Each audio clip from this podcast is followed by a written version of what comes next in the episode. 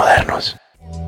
Esto es Ley Abierta, un podcast donde exploramos desde una óptica diferente el mundo legal y sus implicaciones en las sociedades modernas. Este podcast es producido por Todo Legal y Medios Modernos. Todo Legal es una compañía de tecnología, datos y derecho. Puedes conocer de sus herramientas de investigación y monitoreo legal en www.todolegal.app. Bienvenidos a un episodio de, Ley Abierta y hoy vamos a tocar la gobernanza en las sociedades mercantiles, las buenas prácticas societarias para evitar problemas entre socios. Eh, y para eso hoy me acompaña el abogado Juan Diego Lacayo. ¿Cómo estás, Juan Diego? Muy bien, Rodil, gracias por la invitación. ¿Te parece si empezamos eh, que nos contes un poco sobre tu carrera profesional? Yo me gradué de la Universidad Nacional Autónoma de Honduras en la ciudad de Tegucigalpa y después de graduarme o digamos en el proceso de estudios tuve la oportunidad de trabajar en un par de firmas y bueno, ya una vez que entré al mundo profesional, eh, después de eh, hacer mis prácticas obligatorias de la universidad, pues eh, me invitaron a incorporarme al mundo profesional en una firma regional centroamericana. Ahora ya está expandida hacia Sudamérica, pero en aquel momento solo era Centroamérica. Y entonces, claro, entras en, en contacto con un montón de empresarios, con un montón de inversionistas y mi orientación en la carrera fue el derecho mercantil, el derecho empresarial. Entonces, digamos que he estado en contacto con esta área del derecho siempre. Y pues ahora, digamos, desde el 2018 a la fecha, he tratado de enfocar mi práctica profesional eh, hacia el área de litigios y, sobre todo relacionado siempre con el derecho mercantil. Así es que atiendo mecanismos de resolución de disputas y acudo a ellos también en representación de empresarios. Y casi siempre en, tu, en este tipo de disputas que se ventilan, en, tu experiencia, dirías que cuando hablamos de, casos meramente mercantiles o societarios, se debe a alguno de a, la falla en una de estas cosas que de las que vamos a, conversar hoy, que es gobernanza en empresas, eh, buenas prácticas societarias. ¿Dirías que se debe a eso, alguna de estas, de estas causas? Sí, eh, hay generalmente eh, en nuestro medio tenemos mucha sociedad familiar entonces, eh, a veces cuando uno no sabe separar la realidad de la familia con la realidad de la empresa y sobre todo el tema de la independencia de una persona jurídica con las personas naturales que pueden ser propietarias de, ella. A nivel de socios. Entonces, eh, prácticamente el error ya no viene siendo del pacto social, sino que el error viene siendo de quien pactó la sociedad. La conducta humana siempre es la, el detonante del error y el detonante del conflicto. ¿verdad? Eh, una sociedad mercantil por sí sola no, no tiene eh, conflictos. Entonces, eh, definitivamente que sí, ¿verdad? Depende mucho de, mm, del el clausulado, ¿verdad? los pactos entre socios, la estructura estatutaria de la sociedad, los años que tiene, el momento en el que fue constituida, las reformas que ha sufrido y pues el carácter humano que se le imprime al, objeto social, porque siempre hay una persona humana de carne y hueso detrás de la persona jurídica eh, que se ha creado a través de la ficción, de la ficción jurídica de darle vida a una persona que no respira, pero que sí es sujeta a derechos y obligaciones. Entonces, eh, sí, definitivamente te tengo que responder afirmativo esa, esa pregunta, eh, porque en el mundo societario, eh, si tú no tienes una buena práctica, si tú no tienes eh, el conocimiento, vas a tropezar y vas a llegar a un punto de inflexión a donde o recurres al mecanismo de solución de controversia, sea judicial o extrajudicial, o, o la empresa se va a ver dañada, ¿verdad? En todos los sentidos operativos. ¿Qué prácticas son recomendadas para evitar problemas entre socios y administradores? Aprender a separar a la persona de carne y hueso de la persona jurídica. Y esto no todos los socios lo comprenden porque es que el que no sabe, digamos, eh, la parte teórica difícilmente va a poder hacer la parte práctica. Entonces, siempre es bueno eh, que cuando el abogado va a asesorar la constitución de la sociedad mercantil se explique esto, ¿verdad? Casi como quien llega a una clase a impartir la asignatura de Derecho Mercantil 1, explicar un poco los contenidos básicos para que el socio entienda que no es lo mismo él a título personal que la sociedad mercantil eh, de la que es propietario, ¿verdad? Entonces, eh, eso es lo primero. Lo segundo, yo diría que es, pues, tratar de advertir algunos conflictos que normalmente se dan y que son eh, en potencia algo que ocurre normalmente, ¿verdad? Que es digamos, mezclar todo el tema contable, mezclar todo el tema del gasto, mezclar todo el tema de los sueldos y salarios, las ventajas y los beneficios que puede ser, eh, que puede contener la figura del socio versus la, sociedad propiamente dicha. Hay que hablar de la, de la independencia aquí también. Y luego explicar las cosas básicas que son obligaciones del comerciante, ¿verdad? El tema de la recurrencia de las asambleas, la diferencia que tiene eh, en un tipo societario y en otra, la periodicidad que debe tener esa asamblea eh, en la sociedad mercantil para la, saludable administración y, y, control de los temas, ¿verdad? Que se tratan ordinaria y o extraordinariamente. También aquí destacar los Related Party Transactions, las transacciones entre partes vinculadas que son ahora objeto de regulación especial. Antes era un tema nebuloso y ahora es un tema aterrizado en la legislación a partir del año 2013. A los Related Party Transactions es toda transacción que el socio tiene un especial o importante interés en la transacción. Por ejemplo, cuánto se le va a pagar a una persona natural que tiene una relación directa por propiedad de las acciones o de las partes sociales en la sociedad.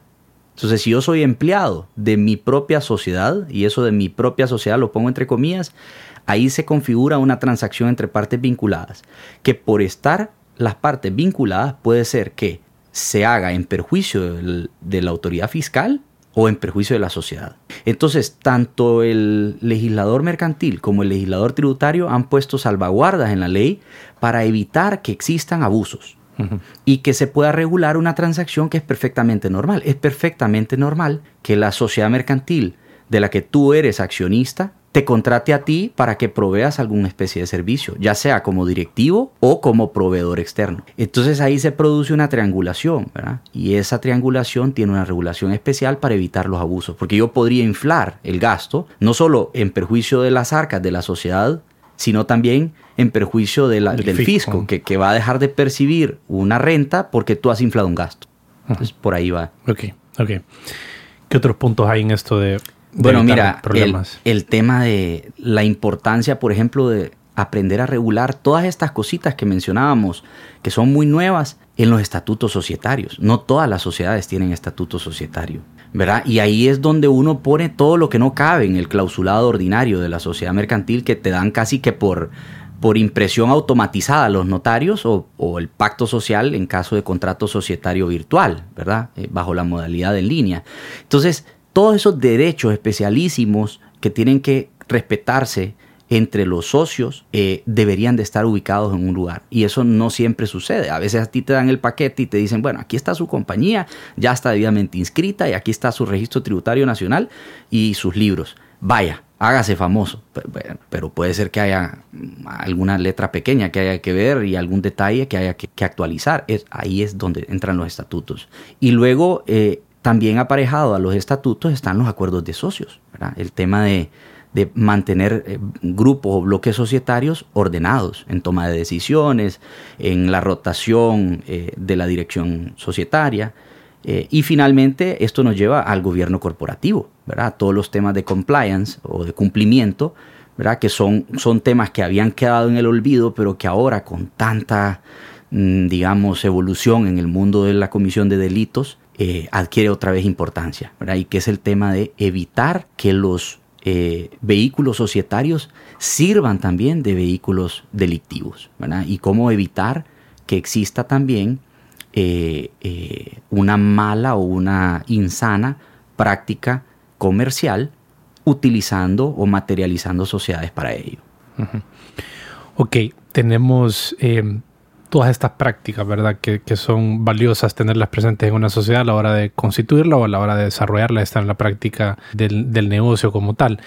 ¿Qué, ¿Qué, potenciales problemas pueden haber si incumplimos con una de estas prácticas o no desarrollamos adecuadamente estas cosas que mencionaste? Bueno, mira, si regresamos al tema de los Related Party Transactions o lo del compliance, e, evidentemente aquí ya no, ya no vas a tener solo un problema a nivel de tus socios, vas a tener un problema a nivel del Estado, porque ya las autoridades ya van a poder perseguir esto como una, como una sanción, ¿verdad? Ya no va a ser un asunto nebuloso, sino que ya está plasmado claramente en la ley. Así es que aquí definitivamente mm, tenés que aprender a minimizar o, o a eliminar completamente ese riesgo. Esto de related party transactions es como parte interesada. Así es, lo que parte vinculada. Cuando son una parte vinculada, entonces vos ya tu opinión ya no está objetiva. Se, se, puede entender que, que, quisieras moldear la situación a tu beneficio por determinadas... O un contrato en particular o una transacción. Ya, o sea, si yo, por ejemplo, quisiera eh, a través del vehículo societario comprar eh, un vehículo blindado para todo el consejo directivo de la sociedad. ¿Qué pasa cuando el dueño del vehículo es la sociedad mercantil, pero el que, usa y el que goza del bien es un directivo y que ese directivo, ¿cómo va a escoger el mantenimiento del vehículo? ¿Cómo va a escoger la, el momento en el que se va a vender ese vehículo? Y quien lo va a comprar va a ser él. Lo más lógico sería que él quiera pagar un dólar por el vehículo, porque ya contablemente la compañía lo depreció al quinto año, al 100%. El vehículo no vale un lempira. Entonces, si la transacción que yo realizo en la cual el vehículo que usó el director se le va a vender a la esposa del director o a él mismo a título de persona natural, si en esa transacción existe un interés directo, como en efecto lo existe, la normativa tanto tributaria como mercantil me dice que esa transacción no solo la tiene que bendecir, entre comillas, bendecir un órgano de la sociedad, sino que además tiene que ir a un precio de mercado que respete el paralelismo en el mercado de ese vehículo y yo no podría venderlo por un dólar porque estaría defraudando al fisco, porque el fisco dejaría de recibir un ingreso en concepto de impuestos sobre ventas de una venta que no debió valorarse a un dólar, sino a, no sé, 30 mil, 40 mil, 50 mil dólares o su equivalente en lempiras. Entonces entran por dos lados eh, las regulaciones, tanto fiscales como mercantiles, a atender este asunto. Entonces te puede generar un problema. Esto antes no era un problema. Antes no había una unidad que se dedicara a investigar estas cosas en el Servicio de Administración de Rentas. Y antes no había una obligación en la legislación mercantil de llevar este tipo de, discusiones a asamblea. Y no a asamblea cualquiera. En el caso de las anónimas, a asamblea extraordinaria. En el caso de la eh, venta de este bien, tendría que ser en asamblea extraordinaria. Y yo te estoy hablando de un caso, digamos, ridículo, ¿verdad? Un vehículo, pero hablemos de un inmueble, hablemos de una casa, hablemos de un bien de la sociedad mercantil, ¿verdad? Entonces, cómo tenemos que aprender a separar una cosa de la otra y respetar este tipo de normativas. Y ahí entra también el tema del compliance, porque en el tema del compliance debería de haber un oficial, que es el comisario, que es el sheriff, ¿verdad? Que es ese, ese veedor que debería levantar la mano y decir, hey, momento, esta transacción hay que, hay que tener cuidado, debería de pasar por este filtro, por este otro.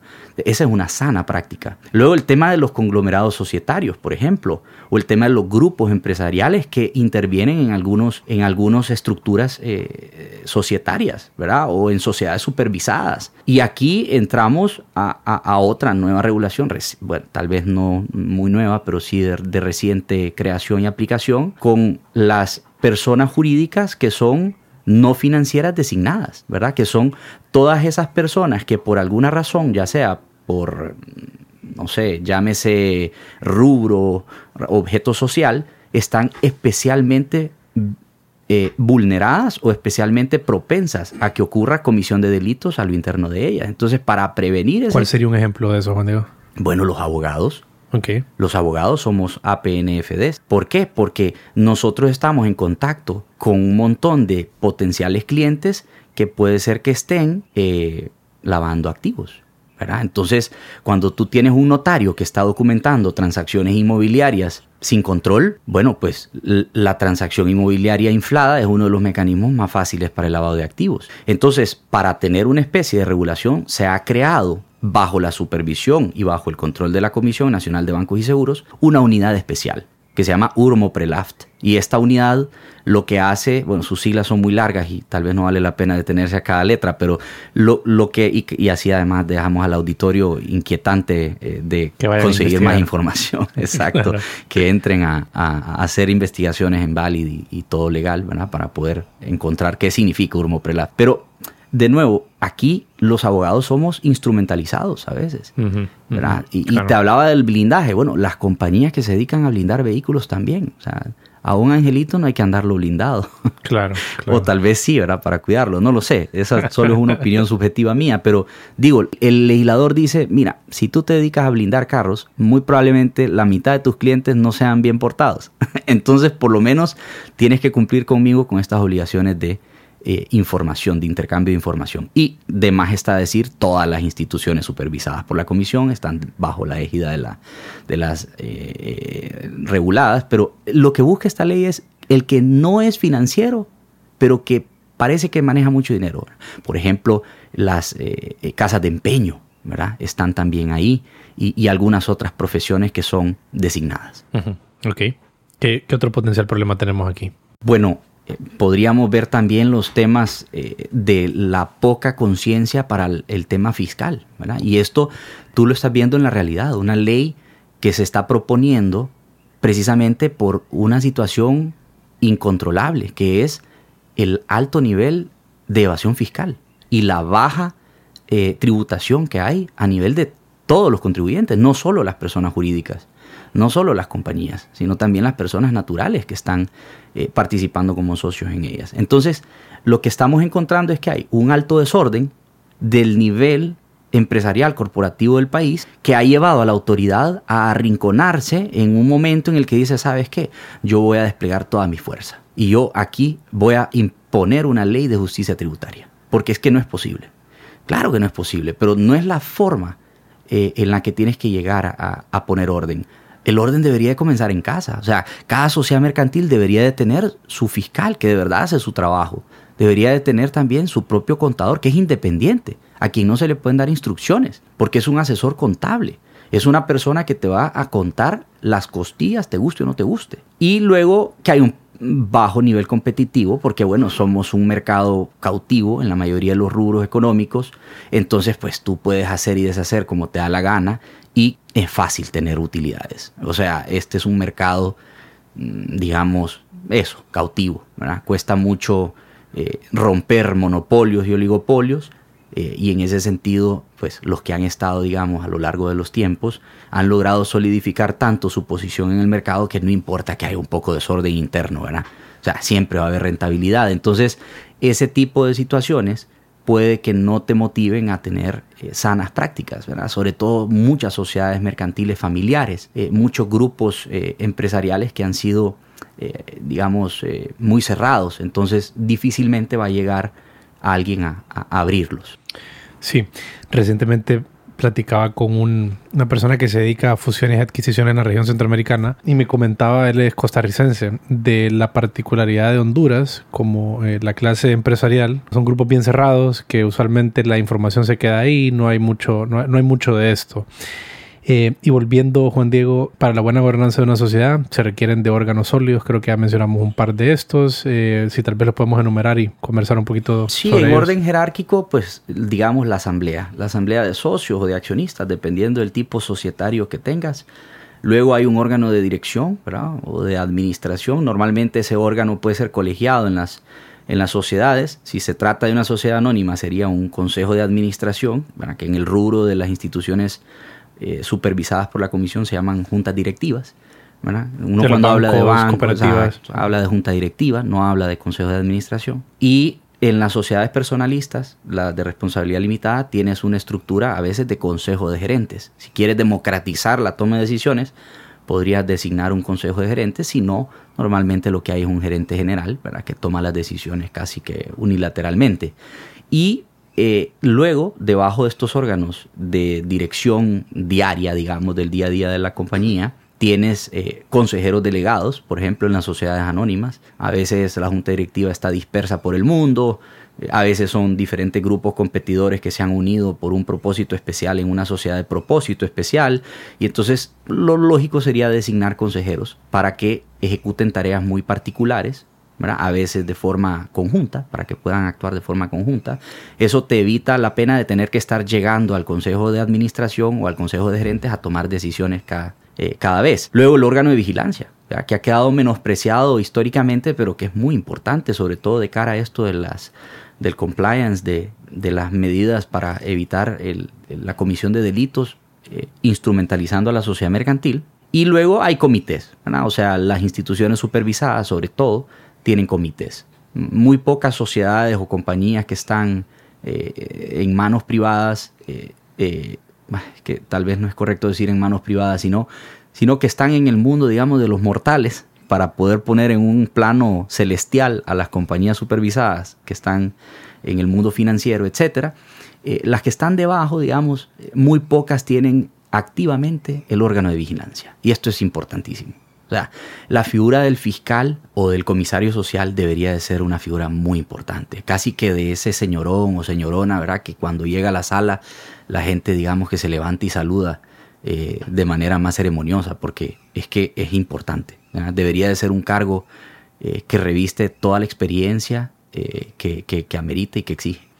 Y Juan Diego, ¿cómo ha cambiado en tu, desde que vos iniciaste a involucrarte con, sociedades mercantiles, ya viendo más estos, el funcionamiento de estos órganos societarios? ¿Ha cambiado desde un inicio hasta actualmente? ¿Cómo las sociedades visualizan todo ese tema? Si están siendo más ordenadas con esos aspectos o no. ¿Has visto alguna transición en ese sentido? Sí, fíjate que hay un tema bien interesante que dentro de lo que comentabas tú con este asesor costarricense con quien platicabas, hay un asunto que es evolutivo en las sociedades mercantiles y tiene mucho que ver con las nuevas generaciones. Entonces, aunque sea un mercado cautivo, aunque en Honduras sean sociedades eh, muchas de grupos familiares, siempre llega la tercera generación que llega con disrupciones, llega con ideas locas y llega sobre todo con más gente. Entonces aquí es donde viene la parte interesante porque ya estás mm, manteniendo una sociedad mercantil en la que confluyen más grupos familiares, de subdivisiones familiares. Ya entran... Puede eh, haber más problemas. ¿no? Puede haber más problemas. Eh, eh, entonces aquí entran todos los pactos de accionistas o de socios. Entran los shareholders agreements, que son esos acuerdos que se deben alcanzar para poder regular casi que forzosamente en los núcleos familiares y en cualquier otro, ¿verdad? porque también no necesariamente es un grupo familiar, todas estas cuestiones. Entonces ya los temas de compliance ya los aprendieron en la universidad, sin importar qué carrera estudiaron. Entonces ya no es nuevo para ellos el tema. Era nuevo para sus papás, para sus abuelos, pero ya para las terceras generaciones normalmente el tema es un poquito más comestible, más digerible. ¿ya? Y cuando tú les hablas de la importancia que reviste tener un comisario social o tener un comité hasta de prácticas eh, sanas en medio ambiente o de proyección social, ya estos son temas interesantes para ellos. Entonces, a veces es iniciativa del propio eh, eh, socio tocar este tema y poderlo meter dentro de la estructura societaria. Entonces, e, es interesante, ¿verdad? Cómo a veces se va haciendo más sofisticado el mercado de los servicios legales empresariales en la medida en la que se va haciendo más sofisticado y más ordenado el nivel de exigencia del cliente, que ahora administra o que es propietario de esas compañías. Sí, y hay aspectos, Juan Diego, que son eh, de alguna manera impuestos por la, por la legislación mercantil, ¿verdad? Hay cosas sobre las cuales no nos podemos eh, extralimitar en, en cómo definamos el comportamiento de nuestra sociedad. Entonces, tal vez pudiéramos hablar un poquito de esto, de los estatutos y cuáles cosas en los estatutos son, son determinadas o cuáles las podemos alterar y cuáles de plano pues no podemos hacer nada básicamente la estructura que, dispone nuestro Código de Comercio para la, para la Constitución es la parte inalterable. Hay un requisito eh, de contenido mínimo que establece nuestra legislación mercantil y eso pues el notario lo respeta a rajatabla o el, el centro asociado que se encarga de diseñar los contratos societarios en línea se encarga de digamos que por default aparezcan siempre esos clausulados. Pero la parte, digamos, modelable, la parte cambiable, es la de los estatutos. Entonces aquí, pues lo maravilloso, digamos, del mundo privado es que contrario a lo que ocurre en el mundo público, a donde tú no puedes hacer lo que la ley no, no, no, establece expresamente, en el mundo privado tú puedes hacer todo lo que la ley no prohíbe expresamente. Así que aquí, digamos, el traje te queda a la medida, a la medida que tú quieras. Entonces, en los estatutos normalmente tú puedes insertar todas las regulaciones para las relaciones entre socios, puedes meter todo el tema de regular cuando haya bloqueo en las tomas de decisiones, postergar los periodos de bloqueo, o tratar de que se enfríen las partes a la hora de tomar una decisión. ¿Qué pasa cuando tienes competidores que además son socios? ¿ya? Porque puedes tener esa situación. Sobre todo en un mercado a donde se están viendo muchas fusiones y adquisiciones, ocurre esto, a donde tú tienes que coexistir con tu competidor como socio en algún tiempo y luego la salida va siendo paulatina. O cuando hay restricciones absolutas, por ejemplo, en temas de materia, en temas territoriales, ¿verdad? los términos y los plazos para tomar esas decisiones, cómo no violentar la normativa de promoción y defensa de la competencia cuando existen este tipo de cuestiones. O sea, tú quieres evitar que invada el territorio de la competencia, eh, digamos, eh, si quieres segmentarlo, yo, yo recuerdo un caso interesante en materia de supermercados, cómo no violar las normas de competencia cuando tú tienes un supermercado con quien quieres hacer un acuerdo, pero no de distribución de territorios, sino en alguna medida evitar que estemos tan cerca. Entonces, ¿cómo jugar en la línea divisoria y sin pasar al offside de no quiero violar las normas de competencia, pero no quiero tenerte de vecino, porque me quitas todos mis clientes. Entonces, e, ese tipo de cuestiones también, ¿a dónde lo llevo? Eso es, digamos, un traje a la medida.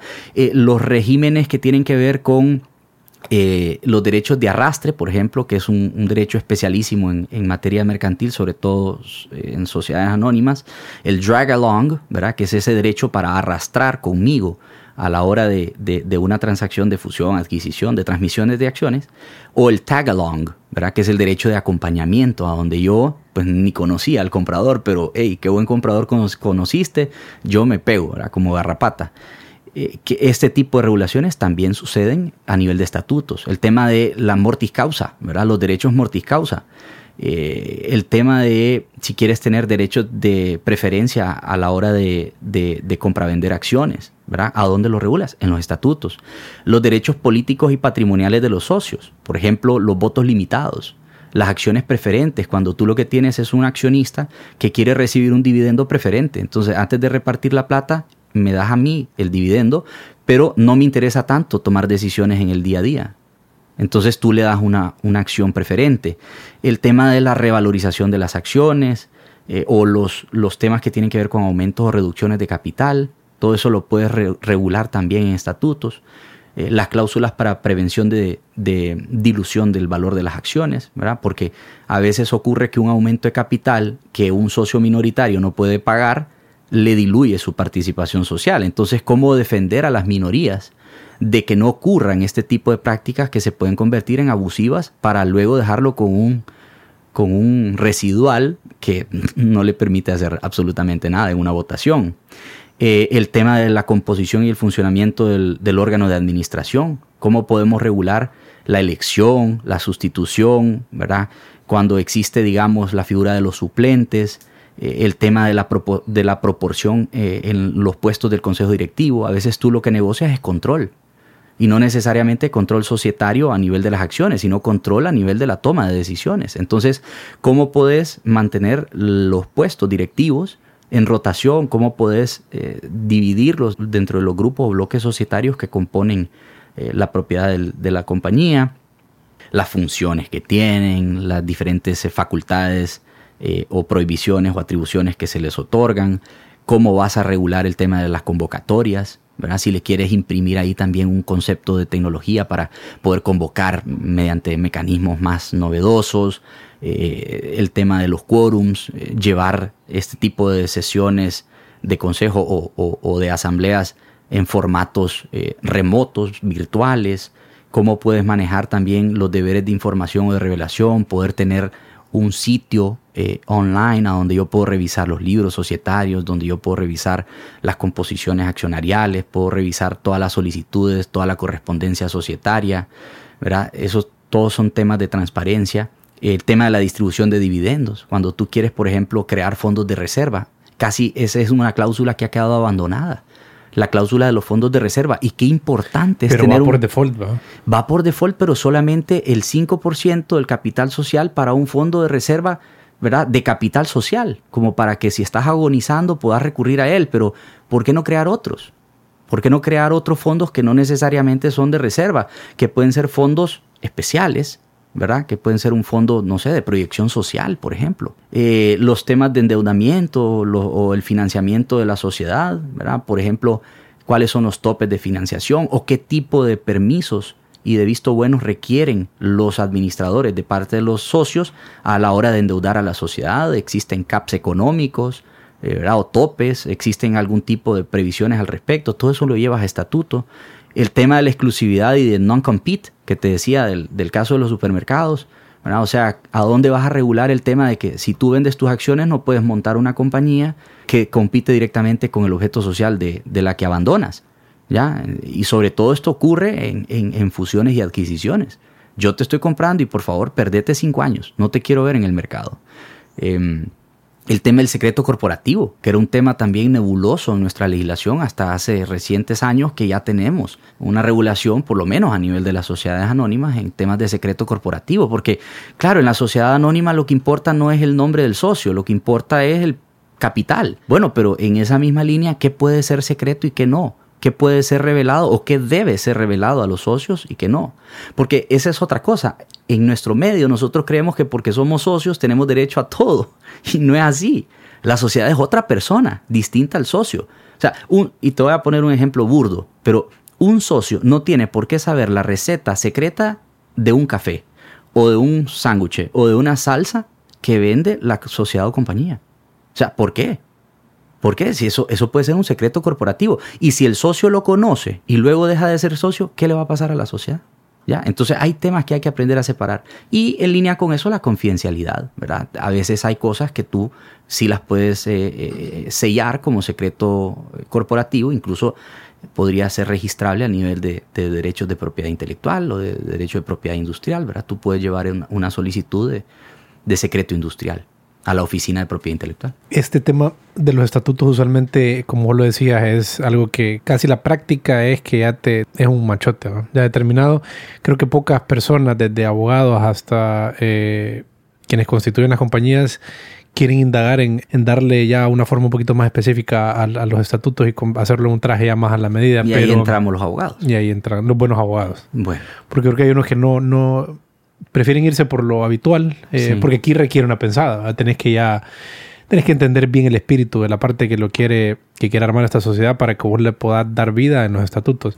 Entonces, al final, esto de los estatutos es son las reglas de tu sociedad, ¿verdad? Entonces, como administradores o como miembros de los consejos o de la junta directiva, estamos obligados a hacer cumplir estos estatutos. Claro. Y ahí es donde la el traje a la medida. el traje a la medida y, y, la gobernanza es que se cumpla este traje a la medida. Y es que un empresario, eh, por naturaleza, va a ser accionista o va a ser socio en diferentes estructuras. Y no necesariamente todas van a ser iguales. Y no todos los derechos que va a tener que observar o respetar van a ser los mismos en todos los conglomerados en los que participa. Entonces, esa es la parte interesante. Ya el socio que anda buscando entrar en una estructura societaria para poder eh, rentabilizar su inversión en retorno en forma de utilidad, tiene que llegar a ver esto. Y esto normalmente es confidencial, porque esto no se le enseña al fisco, esto no se le revela a menos de que haya una solicitud particular, ya, que, no hay por qué ocultarlo, pero esto está oculto de los competidores. Me refiero a que el deber de confidencialidad normalmente va alineado con, hey, esto es nuestro eh, pacto de socios, no lo reveles a otros. Y luego lo que tú puedes revelar lo escalas a nivel de la escritura societaria y lo llevas a registro mercantil, con lo cual adquiere la publicidad de cara al resto de competidores. Entonces, aquí es donde entra el abogado, ¿qué vamos, cómo vamos a reformar la estructura de la sociedad, cómo vamos a aprobar estos estatutos, ¿verdad? inscribirlos, acudir al, al registro para darle publicidad. Y los bancos tienen sus propias estructuras y, y tienen sus ¿Los bancos será lo más complejo en ese tema societario? Yo creo. Sí, porque y las sociedades familiares. Las sociedades familiares, por diferentes motivos, uno y el otro. Eh, bueno, más... normalmente los grupos también bancarios son muy familiares, entonces también se, se, relaciona una cosa con la otra, pero... Está mezclado. Está un poco mezclado. Y, pero es una buena práctica y aquí evidentemente hay mucho trabajo, porque pues es un país a donde no tenemos esto desarrollado y ahí entramos los abogados que nos dedicamos a esto. O sea, en la banca sí hay mucha hay mucha consulta hacia los estatutos. Sí, y además... Eh, o sea, los abogados están constantemente revisando, y ¿qué dicen los estatutos? Claro. Comportémonos de acuerdo a los estatutos. Es que tienen socios de fuera que sí están muy acostumbrados a esto. Cuando tú tienes un grupo holandés, un grupo alemán, un grupo, no sé, suizo, que, te, está, que te está inyectando plata, te van que, a sostener y que tiene acciones preferentes, ante esos estatutos. Te va a diseñar unos estatutos eh, sumamente blindados. Estás en un medio tan volátil en el país en el que estás que venir a invertirte, inyectarte capital para tus operaciones es rentable en la medida en la que tú te portas bien el mismo capital que está entrando en una sociedad probablemente de ese mismo rubro está entrando en otra y de parte del mismo socio. Entonces ahí es donde entran esas regulaciones especialísimas, ¿ya? ¿Quiénes manejan la capitalización de los bancos en países como los nuestros? Probablemente los mismos players que lo hacen en todo el, el resto del mundo. Y vienen con un, con un manual. Sí. Y con unas prácticas que ya están probadas. ajustadas a la realidad nuestra de la, volatilidad. Que Ahí entramos los hay que meter un poquito más de control, tal vez. Sí, porque aquí, digamos, el clima es diferente, entonces el saco tiene que ser más ventilado. Entonces, entramos a hacer que ese traje a la medida además sea cómodo. Sí. Que permita el movimiento. Que permita el movimiento. Ok, ya hablamos de los estatutos, ya mencionaste un poquito acerca de los principales órganos, pero tal vez podemos eh, ahondar un poco ahí y hablar de qué, se permite, qué es lo que hace cada uno de estos, de estos órganos, la asamblea, la junta o consejo, em, los gerentes generales, etcétera, y cuáles son las posibilidades bajo las cuales pueden actuar. Entonces hablemos un poquito de la asamblea. Eh, sí, en rasgos generales la asamblea es el órgano supremo. Yo le diría que ese es el la máxima autoridad, eh, esa expresa la voluntad colectiva de la sociedad y en el caso de las sociedades anónimas tiene eh, apellido, porque puede ser ordinaria o puede ser extraordinaria, cosa que no ocurre en las sociedades personalistas de responsabilidad limitada. Allá solo se llama asamblea de socios. Entonces, dependiendo de la materia, en las sociedades anónimas tienes asuntos que son de ordinario y asuntos que son extraordinarios. En general, los asuntos ordinarios casi que son endeudamientos, eh, todos los, que tienen, los temas que tienen que ver con designación de, integrantes del Consejo de Administración, todo lo que tiene que ver con decisiones muy rutinarias de la compañía. Mientras que las extraordinarias son temas que ya salen un poquito del giro diario. Entonces aquí sí requiere de quórums y de mayorías calificadas. Ya tienes, eh, por ejemplo, el tema que hablábamos del secreto corporativo, o el tema de las transacciones entre partes vinculadas, ese tipo de situaciones las tienes que elevar a la Asamblea Extraordinaria, o sea, que requiere de una mayoría eh, calificada para tomar esas decisiones. Y por lo general, eh, sin modificar los estatutos, ¿cuál es la práctica habitual en la toma de decisiones aquí? ¿La mayoría es la que toma la decisión? ¿Mayoría más uno? Bueno, eh, depende del tipo de asamblea que estás llevando a cabo y depende de los estatutos. Porque si tú, por ejemplo, tienes una familia bueno, voy a hablar en mi caso particular, tengo cuatro criaturitas. Entonces mi esposo y yo tenemos una sociedad mercantil, que es la dueña de la casa, que es la dueña de los vehículos, que es la dueña de, pues, del bufete y de la clínica, mi esposa es odontóloga. Entonces, ¿qué pasa? Ellos son cuatro y ahí hay un empate natural, ¿cierto? Porque cuando ya mamá y papá no estén, pues siendo cuatro, el desempate es bien difícil. Entonces, ¿qué tipo de regulaciones debo de ver yo a la hora de entregar las acciones a mis hijos o cuando yo ya no esté y mi esposa tampoco. ¿Cómo va a seguir siendo operativa esa sociedad? Entonces, claro, ahí eh, tú puedes diseñar la toma de decisiones de forma unánime. Es, digamos, muy difícil porque, claro, que con uno de los cuatro que diga que no, pues ya no se toma la decisión, entonces cualquiera puede boicotear las decisiones. O podríamos reservarnos, mientras estamos en vida, un usufructo vitalicio que nos permite a nosotros, como, crea como fundadores de la sociedad, gozar de ciertas prerrogativas especiales, ¿verdad? Y no estar en el día a día de la administración. Entonces, eh, digo, hay, hay, hay, un montón de, de, formas de modelarlo, pero la ley, pues sí, la ley establece una mayoría simple para las ordinarias en toma de decisiones ordinarias y una mayoría calificada en las extraordinarias para la toma de decisiones allá. Pero eso no significa que yo no le puedo poner unanimidad. Y lo he hecho en sociedades familiares. La mía siendo uno de los primeros ejemplos. Hay unanimidad. O sea, si los cuatro no están de acuerdo, no va a haber aumento de capital y tampoco reducción. O no van a vender. SRL, me imagino. Es una SA. Es una SA y tampoco van a vender las acciones o los bienes de la sociedad. Entonces yo he puesto un candado. Esa ha sido una decisión muy personal, pero he puesto un candado natural, a donde si los cuatro no están de acuerdo, no es que tengo tres niñas y un varón, no es que las tres niñas me van a, le van a dar vuelta al varón. Lo van a rinconar. Lo van a rinconar. No, el varón puede decir, no, no, no, no. Esta no era la idea constitutiva de nuestros padres. No era el espíritu de, no era el espíritu de nuestros papás. ok, entonces tenemos la asamblea, órgano principal, toma las principales decisiones. Eh, de ahí usualmente se recae, ya lo dijiste tú, una junta directiva cuando es una empresa del sector financiero o en un consejo cuando cuando es una empresa eh, tradicional, digamos, que no está en el sector financiero. ¿Estos nombres son nombres con los que puedes cambiarlos? ¿Puedes utilizar otros nombres si quisieras? No, ¿O estás obligado a usar estos nombres? No, la, ley habla de órgano de dirección, o sea, que refiere mucho a, órgano como para hablar indistintamente del administrador único o del consejo de administración. Porque aquí entra entonces eh, qué tipo de órgano es. Si es colegiado, ¿verdad? O sea que si está integrado por más de una persona, se le llama consejo o junta. Pero si es unipersonal, se le llama administrador único o administradora única. Pero no, no hay más variaciones que esas. Y como te digo, la única variación que hay es porque nuestra legislación financiera habla de junta directiva. Entonces, bueno, pues allá se ha quedado ese término casi que exclusivo para ellos. Lo cual no impide que lo utilices tú también si eres una empresa o compañía que se dedica a, otra, a otro rubro.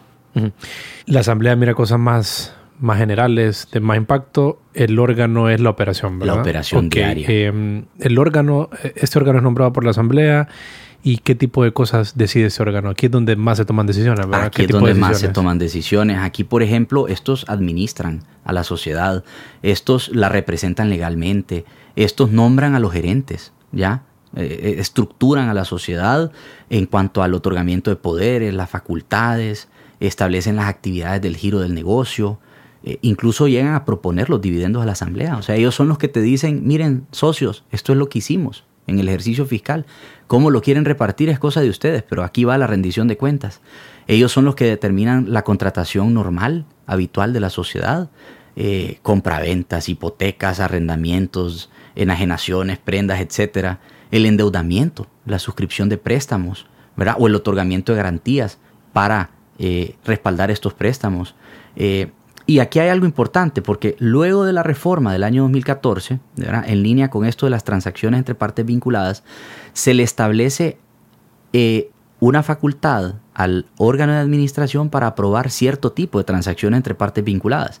En la sociedad anónima, si la transacción entre partes vinculadas, esa que te comenté del carro blindado y del ejemplo burdo ese que pusimos, pero que sirve para ilustrar, eh, ese si la transacción no supera el 5% de los activos totales de la sociedad, conforme el contable, el balance, entonces esa transacción la revisa el Consejo. No tiene por qué elevarlo a la Asamblea Extraordinaria. Pero si supera el 5%, que es muy fácil superar el 5%, diría yo, en proporción al capital que tiene, eh, al valor total de los activos, perdón, eso eh, lo debe revisar la Asamblea Extraordinaria. Entonces, aquí prácticamente le han dado un voto de confianza al Consejo y le han dicho, mira, si es algo que no supera el 5% del valor total de los activos, hey, decídelo tú.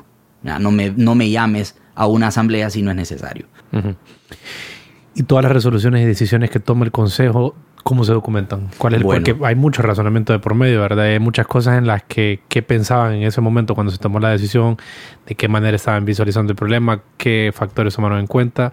Son importantes que estén disponibles en caso de, una posible controversia. Claro, de cara a la transparencia. De cara a la transparencia. Entonces, ¿cómo se documenta esto? Y, y qué, buena pregunta, Rodil, porque es que mucha gente no tiene la noción de lo importante o de lo delicado que es ser directivo. O sea, ser directivo de una sociedad mercantil no es un puesto de relleno que hace el abogado o que hace el, amigote. No, no, esto es un tema delicado, porque aquí hay rendición de cuentas. Los socios te van a pedir esa rendición de cuentas. ¿Ya? Tú tienes que elevar un, un informe anual y además de eso, tú tienes que responder frente a las autoridades. O sea, eres el representante legal. O sea, no es el socio el que va a ir al proceso judicial o extrajudicial a rendir las cuentas. El que te va a llamar, el, órgano tributario, la autoridad tributaria de Honduras, a quien va a convocar a ese proceso administrativo y luego potencialmente de reclamación judicial o extrajudicial, va a ser al Consejo de Administración representado por el presidente, o quien le sustituye o quien le, le, hace la suplencia. Entonces, ojo, esto es un tema bien delicado. No es chiste ser directivo de una sociedad mercantil.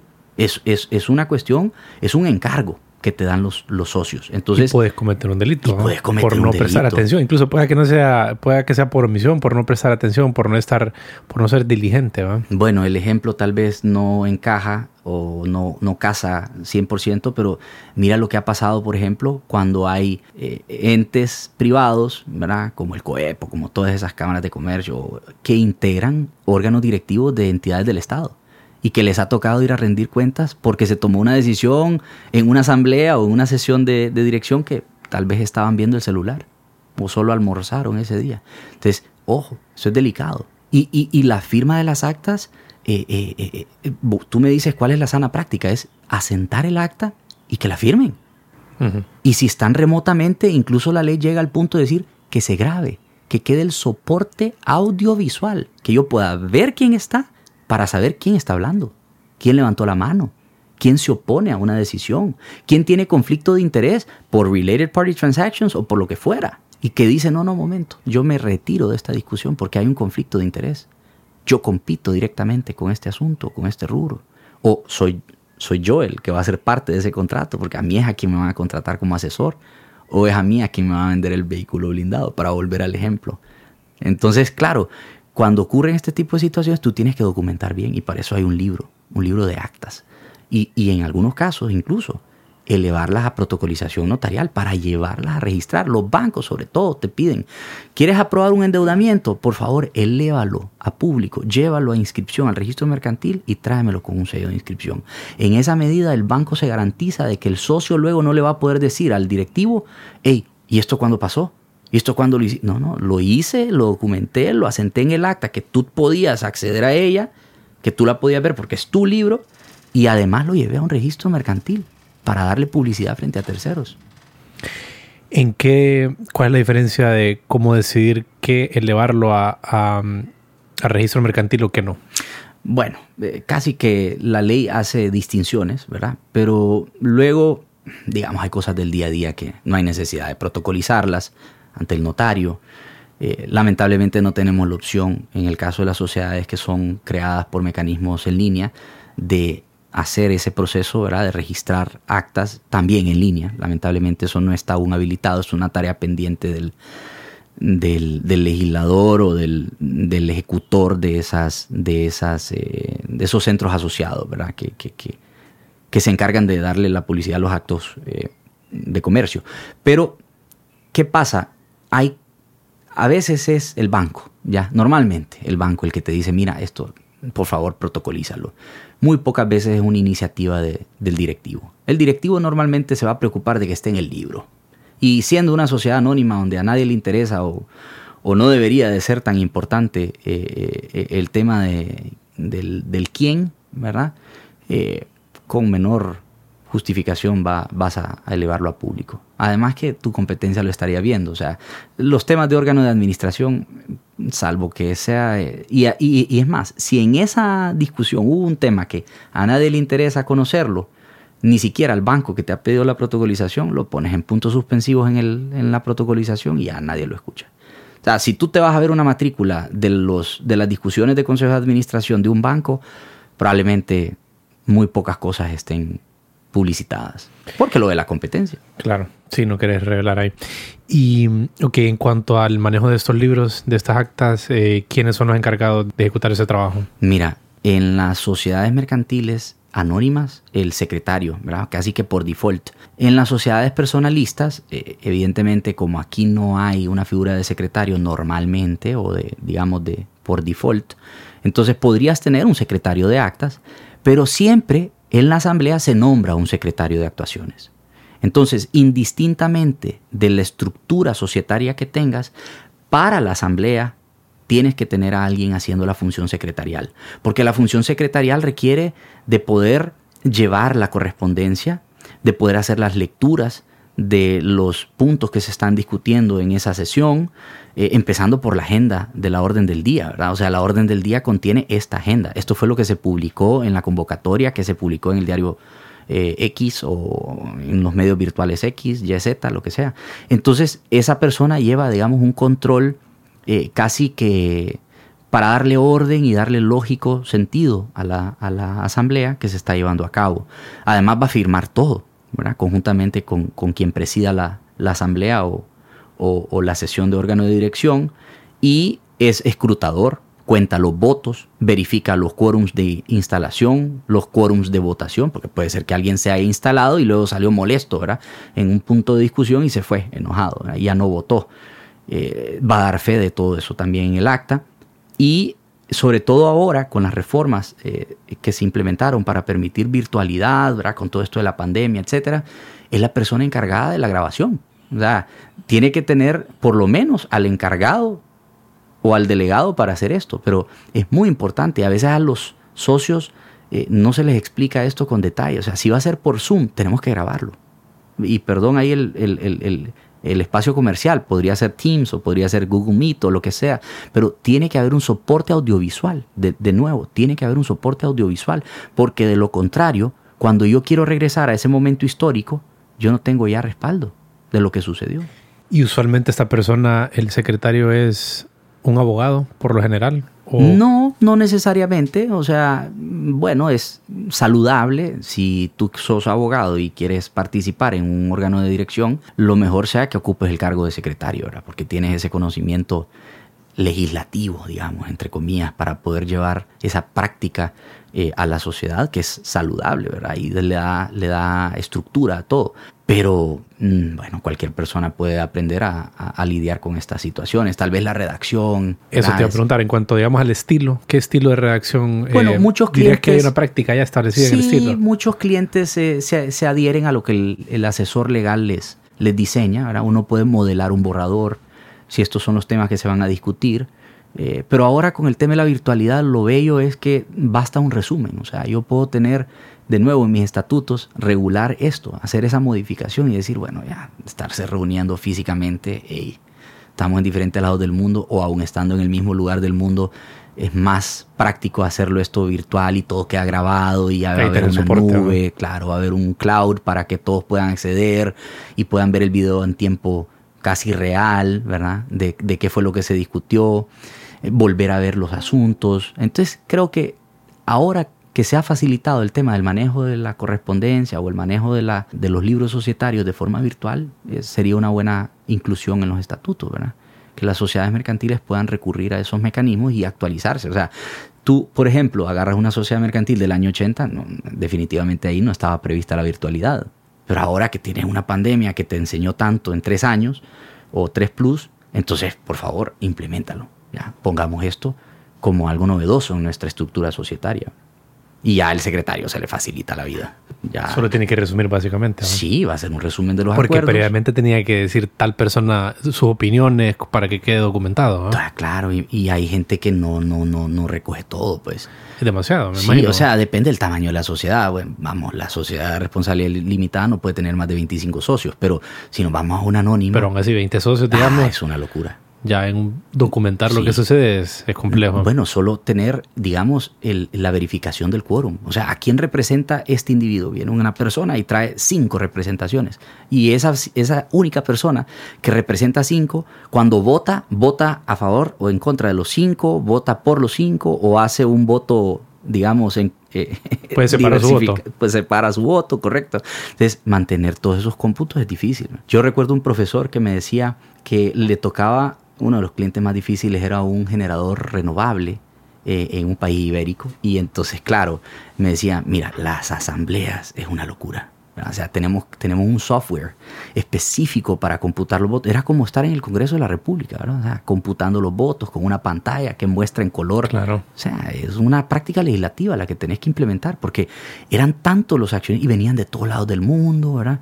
Ahora con la virtualidad, mucho más fácil. Tú puedes computar un voto y se va a digitar quién lo está computando. Y el poll va a salir inmediatamente después va a salir en, diferentes gráficos, el tema, las preguntas las puedes someter, questions, digamos, a la, a la, opción que te da la plataforma para eso. Entonces, hoy en día hay compañías que te brindan este servicio y eso le facilita la vida al, comerciante, ¿ya? porque ya puede subcontratar a alguien que va a moderar la discusión, que va a poder ponerle silencio al que está diciendo malas palabras o va a poder habilitárselo para que ya se calme y ya va a poder hacer su debate, ¿verdad?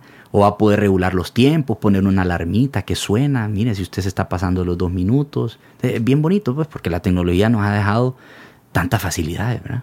El orden del día. Sí, la, para que la, orden. la tecnología es una cosa maravillosa. Es una cosa maravillosa. Y cuando hay un abogado que se dedica a la tecnología... Eso es una muy buena mezcla. Es, es increíble, explosiva. Y fíjate que es una mezcla poco usual. Es una mezcla y en, poco usual ¿Por qué no sé? Pero en el fondo la tecnología o los sistemas de información son bien similares al derecho. Eso le digo mucho a la gente, que el derecho es un sistema de información. O sea, es un sistema de, mira, tenés esta, estas piezas de información que se relacionan con estas otras piezas de información y regulan de esta manera. Un sistema informático es lo mismo. Información regulando cosas. Una la ejecuta la máquina, en el sistema informático, la máquina es el juez y es el que ejecuta, y en el otro tenés jueces o los particulares, pues que son los que andan jugando ahí con el derecho en la calle. Claro. Pero tenés esa, esa, esa, esa comparación. O sea que, el sistema operativo es el Poder Judicial, digamos. Eh, es todo integrado. Es todo integrado. Porque tenés el código ahí mismo aplicándose por la máquina. Entonces sí, la máquina es el Poder Judicial, lo pudiera ver de esa manera, porque es la que ejecuta el código que está en su ADN. En su ADN, correcto. que es pues el, software. La programación. La programación del sistema operativo. Qué bonito, Qué símil más interesante ese. Mira. Hay que seguirlo desarrollando. Hay que seguirlo desarrollando. Ajá, y regresando, creo que está esta, esta particularidad que, que es importante señalar eh, de la opción que se tiene de configurar eh, la administración de una sociedad a través de un órgano, ahora un órgano colegiado o a través de un administrador único. Entonces, eh, ¿qué implicaciones y diferencias hay entre una u otra forma? La democratización de la decisión. En eso se reduce. O sea, ¿tú quieres que decida uno o quieres que decidan tres o más? ¿Y desde el lado de la responsabilidad? Ah, bueno, que recae toda la responsabilidad en el administrador único versus que en el órgano colegiado, consejo de administración, representa al presidente. O sea, el presidente es quien va a encarnar la mala o buena decisión que se adoptó según las mayorías calificadas. Porque en el Consejo de Administración la regla es que la mayoría es simple. O sea, la decisión se toma con mayoría simple. O sea, si tienes tres, la decisión se toma con dos votos. Y solo si hay empate se activa el voto de calidad del presidente. O sea, si cada uno de los tres tiene una decisión dispersa, ¿verdad? O, o muy única, entonces se toma la decisión del presidente. Uno dice, bueno, ¿y cómo se puede empatar en tres? se puede empatar, cada quien tiene su propia posición, se impone el presidente. Entonces, ese voto de calidad, él lo enarbola él, lo reviste él.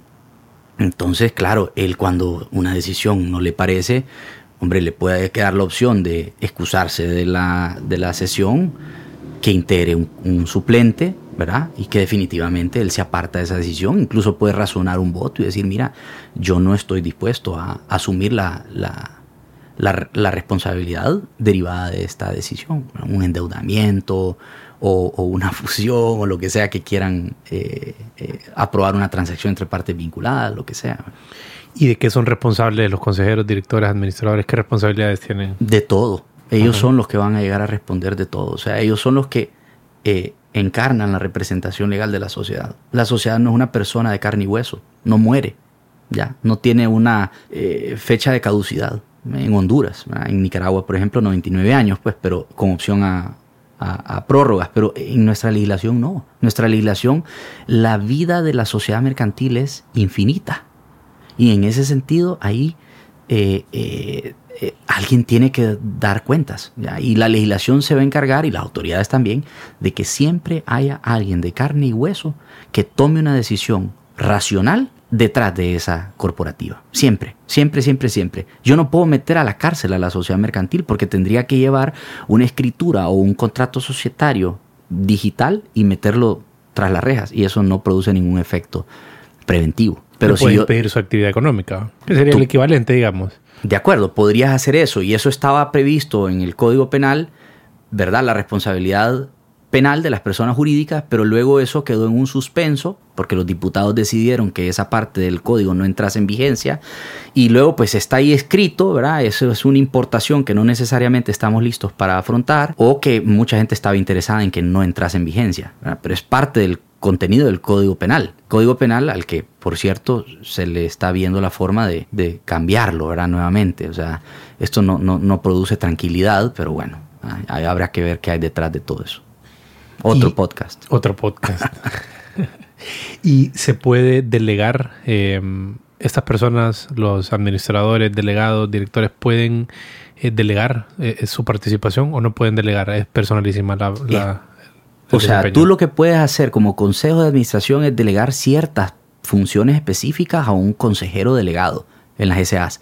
Pero a nivel de responsabilidad. Delegado es más abajo en la estructura. Eh, es paralelo. Es paralelo, pero solo con ciertas funciones. Por ejemplo, eh, yo he sido consejero delegado para tomar algunas decisiones porque a veces el consejo de administración tiene diferentes bloques, ¿ya? De propietarios. Entonces, uno de esos bloques de propietarios a quien yo le proveo asesoría legal me dice, mira, te quiero tener a ti como consejero delegado para esta función particular que es la función bancaria. ¿Ya? Yo necesito a alguien que esté en el día a día de la función bancaria. ¿Qué significa la función bancaria?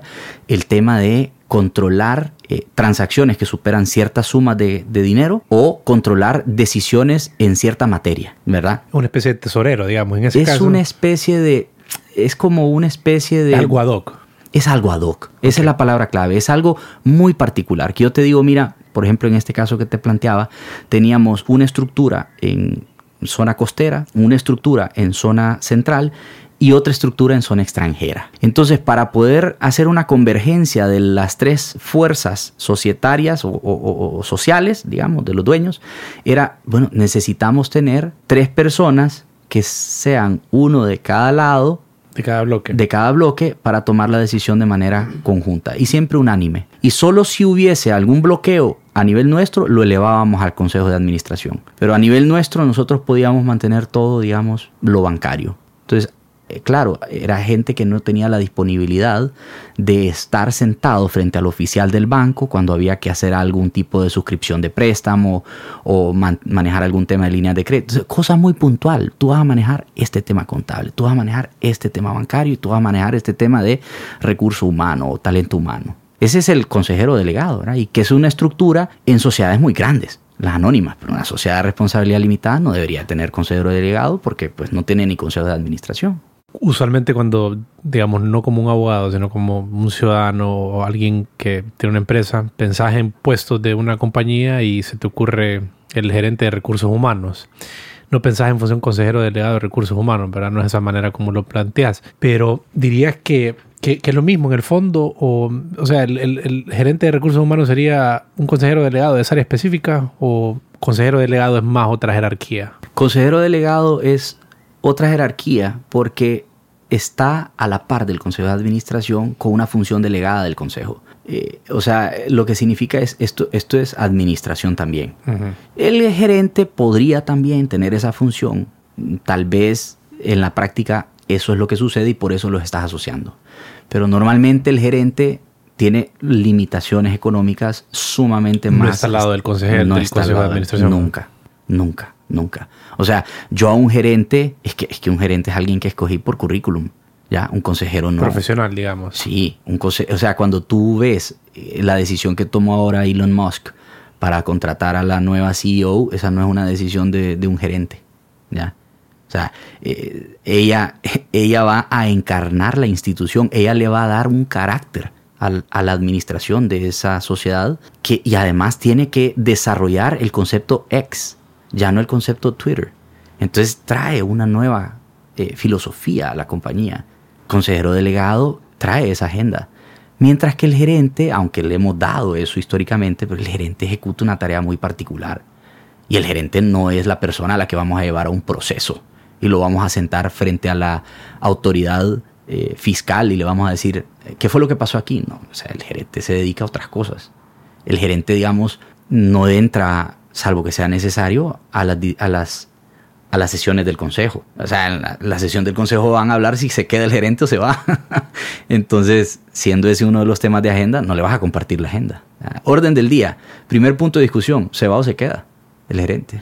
No lo vas a tener sentado ahí a la par. Y el gerente ejecuta, tú le das un poder y le dices, mire, usted contrate personal y usted eh, fírmeme, no sé, el, giro de la sociedad, si van a vender lámparas, bueno, pues usted firma las facturas, ¿verdad? O usted se encarga de, de hacer estas cuentas particulares. Eso no lo va a hacer el consejero delegado ni el consejo de administración. El gerente es una función, digamos, e, e, ese es un cargo de confianza también. No voy a decir que no, no quiero menospreciar a los gerentes. Claro que los gerentes son importantes, pero es operativo. Más el día a día. o sea, no le, pida, no le pida a un gerente que vaya a firmar un endeudamiento. O sea, ¿qué tiene que ir a hacer el gerente ahí? No. Y, salvo que sea algo del giro ordinario, ¿verdad? Si lo que tiene que dar una línea de crédito porque está vendiendo un electrodoméstico, ah, bueno, pues eso sí, que firme el contrato de prenda el gerente.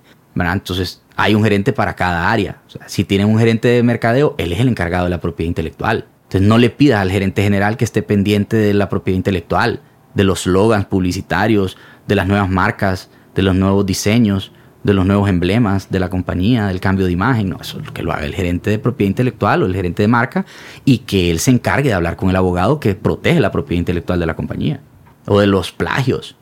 ¿verdad? En este país a donde la propiedad intelectual es es una cuestión pues digamos, la gente lo conoce, pero también superficialmente y a veces no exigen el respeto de los derechos. Pero qué importante es también tener una persona que se encarga de eso, de velar por tu imagen. Y fíjate que ese tema de la asamblea de socios es un tema bastante interesante. Me gustaría que lo, que lo viéramos de tres lados. Uno, cuáles son, cómo se debe desarrollar adecuadamente, qué posibles errores hay que se pueden generar en una, en una asamblea y cuándo un socio puede pedir la nulidad de los acuerdos que se tomó en una asamblea. El tema de la nulidad está presupuestada en la ley, o sea que la ley ya tiene tasadas eh, esos supuestos o esos requisitos que se deben cumplir para poder legitimar la acción de nulidad y están en el Código de Comercio. Entonces, eh, digamos que es un derecho que tienen todos los socios, pero eh, hay requisitos. O sea, tú no puedes anular un acuerdo o solicitar la nulidad de un acuerdo en el que tú votaste a favor. ¿ya? O sea que uno de los requisitos es, por, por ejemplo, que no hayas concurrido a la asamblea o que hayas votado en contra. Entonces, una vez llegó una persona que me dice, pues yo no dije nada, yo me abstuve. No, no, no, no, no, Leo. La ley dice, o no fuiste o votaste en contra. Pero si solo te quedaste pausado y mudo, eso no vale. es un presupuesto que va a revisar el órgano, el órgano judicial o, extrajudicial competente, ¿verdad? que va a resolver la controversia. Pero, eh, digamos, los otros requisitos es que tú tienes que señalar cuál fue la cláusula, ¿verdad?, de la escritura o el precepto que se infringió, ¿verdad?, con esa toma de decisión o, el concepto de la violación. Y finalmente que lo hagas rapidísimo, porque la ley te dice dentro del mes siguiente a la clausura de la asamblea. Entonces, esto no es un tema que tú puedes dejar dormir. O sea, si, si de verdad vas a ir a solicitar esa acción, tienes que ir inmediatamente. En el caso de, que la quieras eh, eh, solicitar la nulidad. Esos son los presupuestos. Entonces, pues tienes que agarrar y decir, ok, este, esta decisión que se tomó aquí eh, choca con esta parte de los estatutos. O de la ley. O de la ley, o sea, con temas legales. Porque los estatutos no debieron chocar con la ley. Claro. Pero puede haber una camisa de fuerza más, más, más estrecha en los estatutos. Claro. Entonces ahí puedes entrar en controversia con los estatutos y no con la ley, ¿verdad? Claro. Es lo que usualmente sucede. O sea, el que viola la ley, digamos, es, es más fácil tropezar con el estatuto que con la ley. Porque el estatuto es la letra fina, ¿ya? Es, es el detalle. Ok, entonces esto es lo que... Estos son formas como alguien, un socio puede solicitar la nulidad de uno de los, de los acuerdos tomados.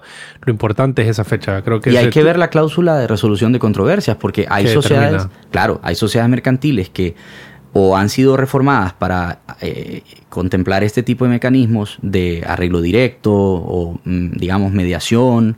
A veces establecen eh, una estructura de mediadores que inicialmente pueden ser personas allegadas a los socios. Luego pasan a una estructura conciliatoria que puede ser incluso institucional o notarial o administrativa, dependiendo de lo que hayan diseñado. Y luego la, la el tercer escalón es el arbitraje, un arbitraje comercial, eh, dependiendo del pleito que haya entre los socios. Claro, eso depende de si tu estructura societaria en el clausulado o en los estatutos contempla ese mecanismo. Si no ese es el mecanismo, entonces digamos que queda la alternativa. Yo digo alternativa cuando me refiero a lo judicial, porque para mí, digamos, la primera opción debe ser siempre el mecanismo alterno. O sea, no saturemos los tribunales de asuntos demasiado sofisticados como estos que no necesitan ver ellos y que además van a demorarte la vida entera y te van a poner en riesgo el, el emprendimiento social. O sea, ¿cómo vas a dejar en stand-by por un pleito entre socios eh, un endeudamiento necesario para hacer crecer el negocio social. No se puede. O sea, tiene que ser un tema de meses. No podemos ser tema de, de años. Entonces, para mí, digamos, la justicia alternativa es la judicial. Entonces, bueno, ahí recibo todo tipo de críticas. Pero además, en la ley para la promoción y protección de inversiones se insertó dentro del artículo 29 un numeral que establece que los conflictos entre accionistas Ahí discrimina la ley porque no habla de socios, o sea que solo se orienta a las anónimas. Los conflictos entre accionistas se deben llevar, haya o no pacto arbitral, o sea, haya o no convenio arbitral suscrito, a la vía arbitral.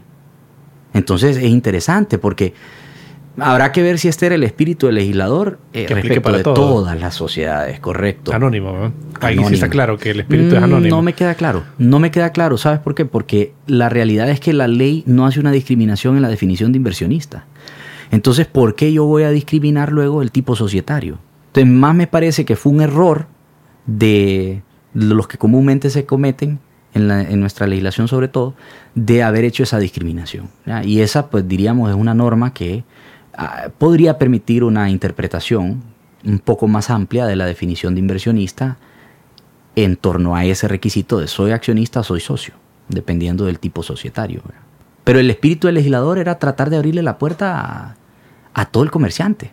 O sea, ¿por qué el comerciante va a tener que, en este caso, inversionista, casi que protegiendo al inversionista? Porque, de nuevo, esto es una ley cuyo objeto es ese. Pero si uno lee los considerandos, el objeto es ese, es generar crecimiento económico a través de la libre empresa o la empresa privada. No, es una ley de emprendimiento público, no. Esto es, esto es quiero plata del exterior, quiero atraer la inversión, fomentarla, protegerla y promoverla. Pero ese era un paréntesis, solo quería llegar al punto de la resolución de los conflictos, ¿ya? porque entonces es más rápido acudir al mecanismo alterno que acudir al mecanismo ordinario. En el caso que no esté estés en los estatutos de la, del mecanismo alterno, yo como socio, si estoy en contra de una de las, de las decisiones tomadas, entonces tengo 30 días y voy ante que un órgano jurisdiccional, ante un juez. Bueno, es ¿Cómo- cómo el interesante, es interesante que aparte de este, de este precepto que te he mencionado de la ley de inversiones, que habrá que ver si cabe, porque lo podrías invocar, yo ya lo he invocado, ¿verdad? Este, todavía no a nivel de sociedades de responsabilidad limitada, pero habrá que ver el tema de que la, el decreto que le da vida a mi empresa en línea, ¿verdad? Que es ese formato novedoso para poder constituirte de forma electrónica, sin necesidad de notario. Ahí hay disposiciones específicas a la hora de que haya conflictos. Y ahí sí, por default, el decreto creador de, este, eh, de esta eh, nueva forma de constituirse unipersonalmente y por medios electrónicos, te enlaza directamente con la Cámara de Comercio y con su oferta de resolución de controversias particular. Entonces, ahí sí hay una remisión expresa que dice, mira, cuando hay un conflicto, entonces por eso te digo que no podemos discriminar la responsabilidad limitada, porque justamente el decreto de mi empresa en línea inicia registrando eh, eh, contratos societarios de sociedades de responsabilidad limitada. Entonces las primeras cláusulas de solución de controversia en mecanismo alterno las encuentras en el clausulado de las sociedades de responsabilidad limitada. Claro, ahí se habría un pacto arbitral, entonces no aplicaríamos el artículo 29 de la ley de inversiones. Porque la ley Ya de inversiones dice estatuto. haya o no haya pacto arbitral. Y aquí ya está Y aquí ya está previsto expresamente. Entonces ya hay una voluntad de los socios de adherirse. Co- cosa interesante, este es un paréntesis nada más para que el que lo- le interese lo lea, pero interesante que hay a veces repudio de un nuevo accionista al pacto arbitral. Y cómo el nuevo accionista o socio por default queda sometido al pacto arbitral. ¿verdad? O sea, hay que hacerse esa pregunta. ¿Qué pasa cuando yo estoy transmitiendo acciones en una estructura? O sea, lo lógico hubiera sido, no te gusta el arbitraje, tienes el músculo para tomar la decisión de revertir esa cláusula arbitral. Bueno, entonces reforma la escritura constitutiva para eliminarla. Si no te gusta, si no tienes el músculo, Está mu- adherido, pues. está adherido. O sea, si eres minoría, ni modo. Las mayorías decidieron que el mecanismo de solución va a ser ese. Si te gustaba más irte a esperar la justicia ordinaria, que ya de por sí está sobresaturada históricamente, y no solo en Honduras, sino en el mundo entero, bueno, pues ya esa es una decisión muy particular. Pero lo lógico es que el empresario no quiere, porque sale del giro ordinario de su negocio, tener que atender al abogado, generar medios de prueba, tener que ir a una audiencia o por lo menos estar atento a lo que sucedió en ella. Sea, eh, eh, yo, yo no me dedico a eso. El abogado sí, digo yo a título de abogado, pero a título de empresario, mi giro es multiplicar el dinero y repartírselo a los socios. Porque si no, me, me botan. Claro, te sacan de la operación. sacan de la operación. Y, ajá, entonces digamos que está la cláusula eh, de resolución de controversias en, en alguno de estos centros de, de arbitraje o conciliación. Entonces yo como socio, si me quiero, si quiero solicitar la nulidad de una de las decisiones tomadas en la asamblea, me voy al centro asociado determinado. Correcto. Cámara de Comercio y que le digo, ah, presento un escrito. Entonces, inicia el proceso normalmente con una solicitud, ¿verdad? Y por lo menos a nivel del Centro de Conciliación y Arbitraje, la Cámara de Comercio e Industria de Tegucigalpa, hay una reforma que establece que la solicitud, digamos, eh, interrumpe la prescripción. No lo dice de esa forma, pero el Para los objeto, 30 días. el objeto es ese. ¿ya? Porque claro, aquí, aquí está el tema de si yo solamente he solicitado y no he demandado, bueno, cuáles son las diferencias no solo semánticas, sino de fondo en la definición de solicitud versus demanda, que no son lo mismo. Entonces, eh, eso es un tema delicado, ¿verdad? sobre todo en centros que no lo tienen previsto en sus reglamentos de forma expresa. Pero en teoría, eh, la solicitud debería de interrumpir la prescripción. O sea, debería de interrumpir ese plazo del mes. Solo el hecho de que tú lo solicites.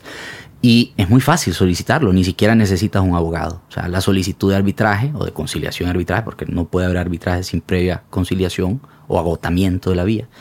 Eh, esos son requisitos muy mínimos, a veces hay formularios preelaborados, a veces algunos centros más sofisticados tienen esa posibilidad de hacerlo online para someter una orden de forma virtual desde la comodidad de tu casa a un uso horario diferente al de la apertura del centro sin necesidad de trasladarte a él.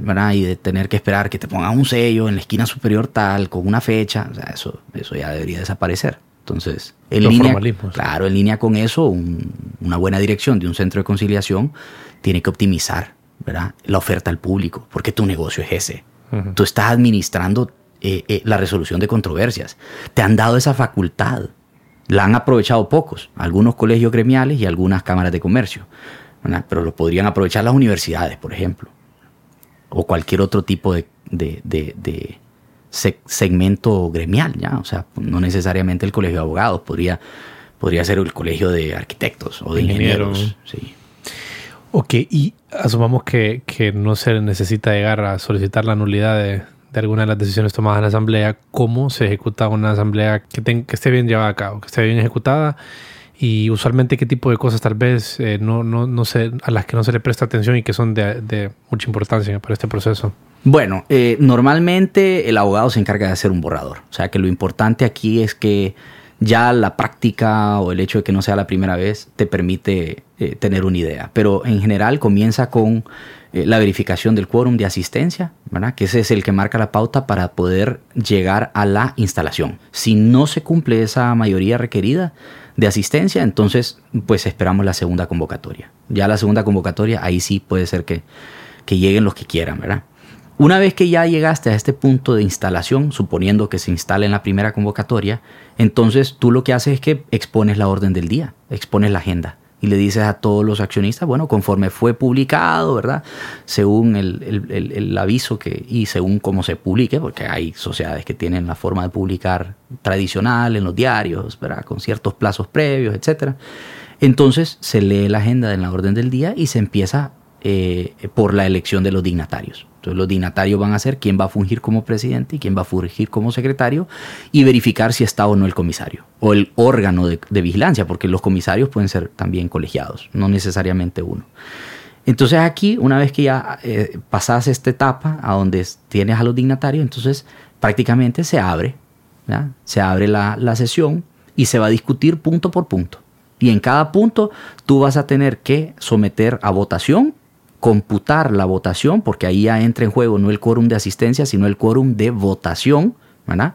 Y, o quórum de decisión, y vas a hacer eh, la adopción del acuerdo. Entonces el último punto de cada uno de los de la agenda es adopción del acuerdo o eh, rechazo del acuerdo. Así va a ser. A veces vas a decir unanimidad, a veces vas a decir mayoría de votos, a veces vas a decir mayoría calificada, o a veces si sos sofisticado o tienes un sistema de soporte para poder hacer porcentajes, pues vas a establecer los porcentajes de la votación. Eh, y luego, eh, básicamente, terminas de tratar los temas y la clausura. Y viene la firma. ¿Y quiénes firman? Bueno, pues firma presidente, secretario y comisario. Si no pueden firmar, eh, digamos, eh, porque hay quienes les gusta que firmen todos los asistentes cuando no son tantos. O sea, lo puedes hacer a tu gusto y dependerá de lo que digan los estatutos de cada compañía. Pero ese es básicamente, en resumen, cómo funciona. Aparte de estos elementos de los que hemos hablado, Juan Diego, ¿hay algo que se nos escapa para, para- que, que es parte de la buena de la buena gobernanza en una sociedad? Bueno, tal vez darle un poquito más de, de detalle a los, a los temas electrónicos, a los temas virtuales, ¿verdad? Que ahora es interesante que con la pandemia se aprobó un decreto 33-2020, ¿verdad? Es un decreto de inicio de abril, el 3 de abril, recién estrenado en la, en la pandemia, teníamos 15 días arrancando la pandemia, el legislador sabiamente adopta unas eh, posibilidades legales para todos aquellos que no teniendo previsto en sus estatutos o en su clausulado de la escritura constitutiva la posibilidad de llevar a cabo asambleas o sesiones de órgano de dirección de forma virtual lo pudieran hacer. Y eso está vigente al día de hoy. Entonces, ese decreto sigue vigente, lo cual significa que tú puedes tener una sociedad mercantil que se constituyó en el año 1930, cuando ni teníamos idea del Internet, y puedes adoptar estas, estos mecanismos de la virtualidad. No solo para efectuar convocatorias, sino para también llevar a cabo las asambleas o sesiones de forma virtual, como te decía, siempre cuidando el, respeto de la eh, debida y oportuna publicación y el, respaldo electrónico, ¿verdad? Que este decreto sí es bastante estricto en cuanto al respaldo electrónico y a veces ese es el problema, que tú no grabaste lo que estaba sucediendo. Entonces, ¿de qué me sirve un resumen de algo que yo no sé si realmente ocurrió? imagínate que yo sea uno de los accionistas que no acudió y yo quiero ver qué fue lo que hablaron yo no voy a tener un acta, ¿ya? Porque, no sé, estábamos en pandemia, el secretario, pues, no sé, tiene COVID o estaba impedido de, salir de su casa porque tenía restricción de tránsito. Entonces, tantas cosas que el legislador dijo, bueno, no, aquí hay que facilitarlo.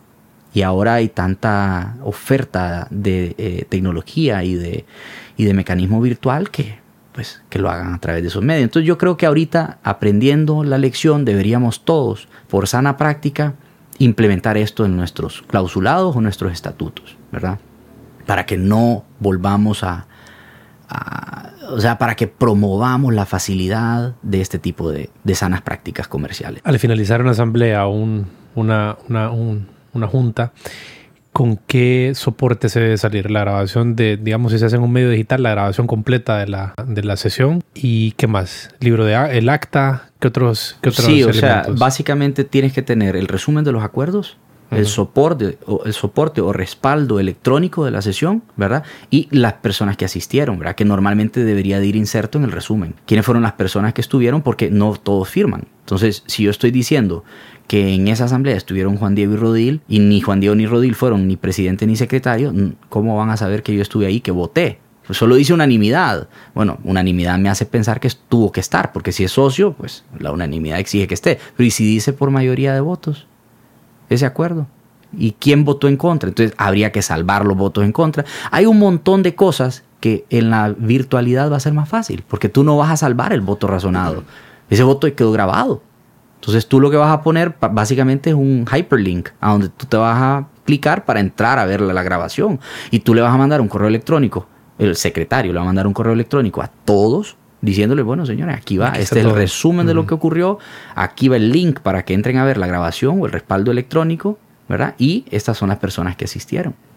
y eso no se va a mojar, ese libro no se va a quedar en una gaveta de alguien, ese, eso no, no, no se va a deteriorar con el paso del tiempo. Entonces, evidentemente aquí hasta nace una nueva oportunidad de negocio, dedicarte a este tipo de cosas, dedicarte a dar ese tipo de soporte, eh, de almacenamientos, darle forma a este tipo de cuestiones, ¿verdad? Eh, porque, claro, tienes que tener un, drive, ¿verdad? Una especie de cloud a donde puedas acceder y, que esté respaldado. Entonces, digamos, hay personas que se dedican a ofrecer ese tipo de softwares para que nadie pueda entrar a ver el contenido salvo que tenga un, un acceso debidamente autorizado, ¿verdad? Y aquí puedes tener copias cuando tú quieras. Si alguien va a impugnar el acuerdo, ahí está grabado todo. El juez te va a pedir por orden judicial o el árbitro te va a pedir por orden arbitral que tú eh, lleves eso al proceso. Y se puede verificar eso como medio de prueba. Eh, se le facilita la vida al secretario, ¿verdad? Porque ya la virtualidad le va a permitir mejorar su sistema de archivo, eficientarlo. Eh, y bueno, al final es, es un tema, no, es solo una moda, es una necesidad. El tema de la firma electrónica, ¿verdad? que eso es muy importante también. Puedes tener sistema de firmas electrónicas para que tus actas también estén a tono con, con la tecnología. Y es un beneficio del que podemos gozar todos los comerciantes sin distinción. Juan Diego, ¿y vos cómo haces para estar al tanto de reformas legales o para realizar tus procesos de investigación y monitoreo legal? Bueno, definitivamente a tono con la tecnología. Así es que soy asiduo cliente de todas las plataformas eh, que ofrece todo legal. Entonces, eh, incluso con mis alumnos tengo la práctica de, en medio de la clase, digamos, tocar un tema en particular y bueno, recurrimos siempre a, a los buscadores. El buscador de leyes más importante de Honduras. Y contame para cerrar, para quienes te escuchan, por si alguien pues quiere eh, adquirir alguno de tus servicios o pues acercarse a alguna de tus clases, ¿cómo, cómo que contar un poco de los servicios que das y, o cómo alguien puede estar en una cátedra con vos? Bueno, la realidad es que eh, no frecuento mucho las redes sociales, pero me gusta el, el, digamos, cuando me recomiendan en algún tema en particular, pues ya nos reunimos virtualmente o personalmente y, vemos el asunto.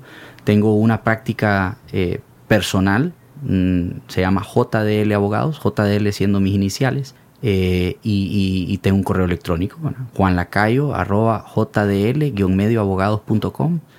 Eh, ahí me pueden encontrar y en LinkedIn, digamos que son las plataformas mm, que utilizo, mi correo y mi LinkedIn. ¿Y tus áreas de especialidad cuáles son?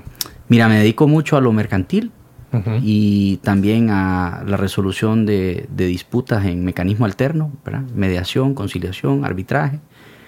Y mm, hago un poco de temas inmobiliarios también, hago un poco de, derecho civil, pero sobre todo me dedico a, al tema mercantil y a la docencia. ¿Cuáles clases das? Se llama promoción y negociación de inversiones. Es una asignatura en la carrera de Derecho de, Unitec. ¿Solo esa clase? Solo esa clase. Próximamente quisiera impartir métodos de resolución de controversias. En Unitec. En Unitec está la clase, sí. Se acaba de reformar el código, el código, el, plan de, sí, el plan de estudios. Así es que ya se ha incorporado esa como una asignatura. Y bueno, pues los que somos árbitros, secretarios y conciliadores, pues nos han buscado también para apoyar en esa área porque, bueno, pues es una ley que ya tiene la mayoría de edad, tiene 21 años y todavía siendo mayor de edad no se ha desarrollado plenamente. No se comporta como tal. No se comporta. Sí, hay que ayudarle. Gracias por tu tiempo, Juan Diego. No, a ti por la invitación y al auditorio por la paciencia. La edición, mezcla y música de este programa están a cargo de Víctor Humansor y Rodil Rivera.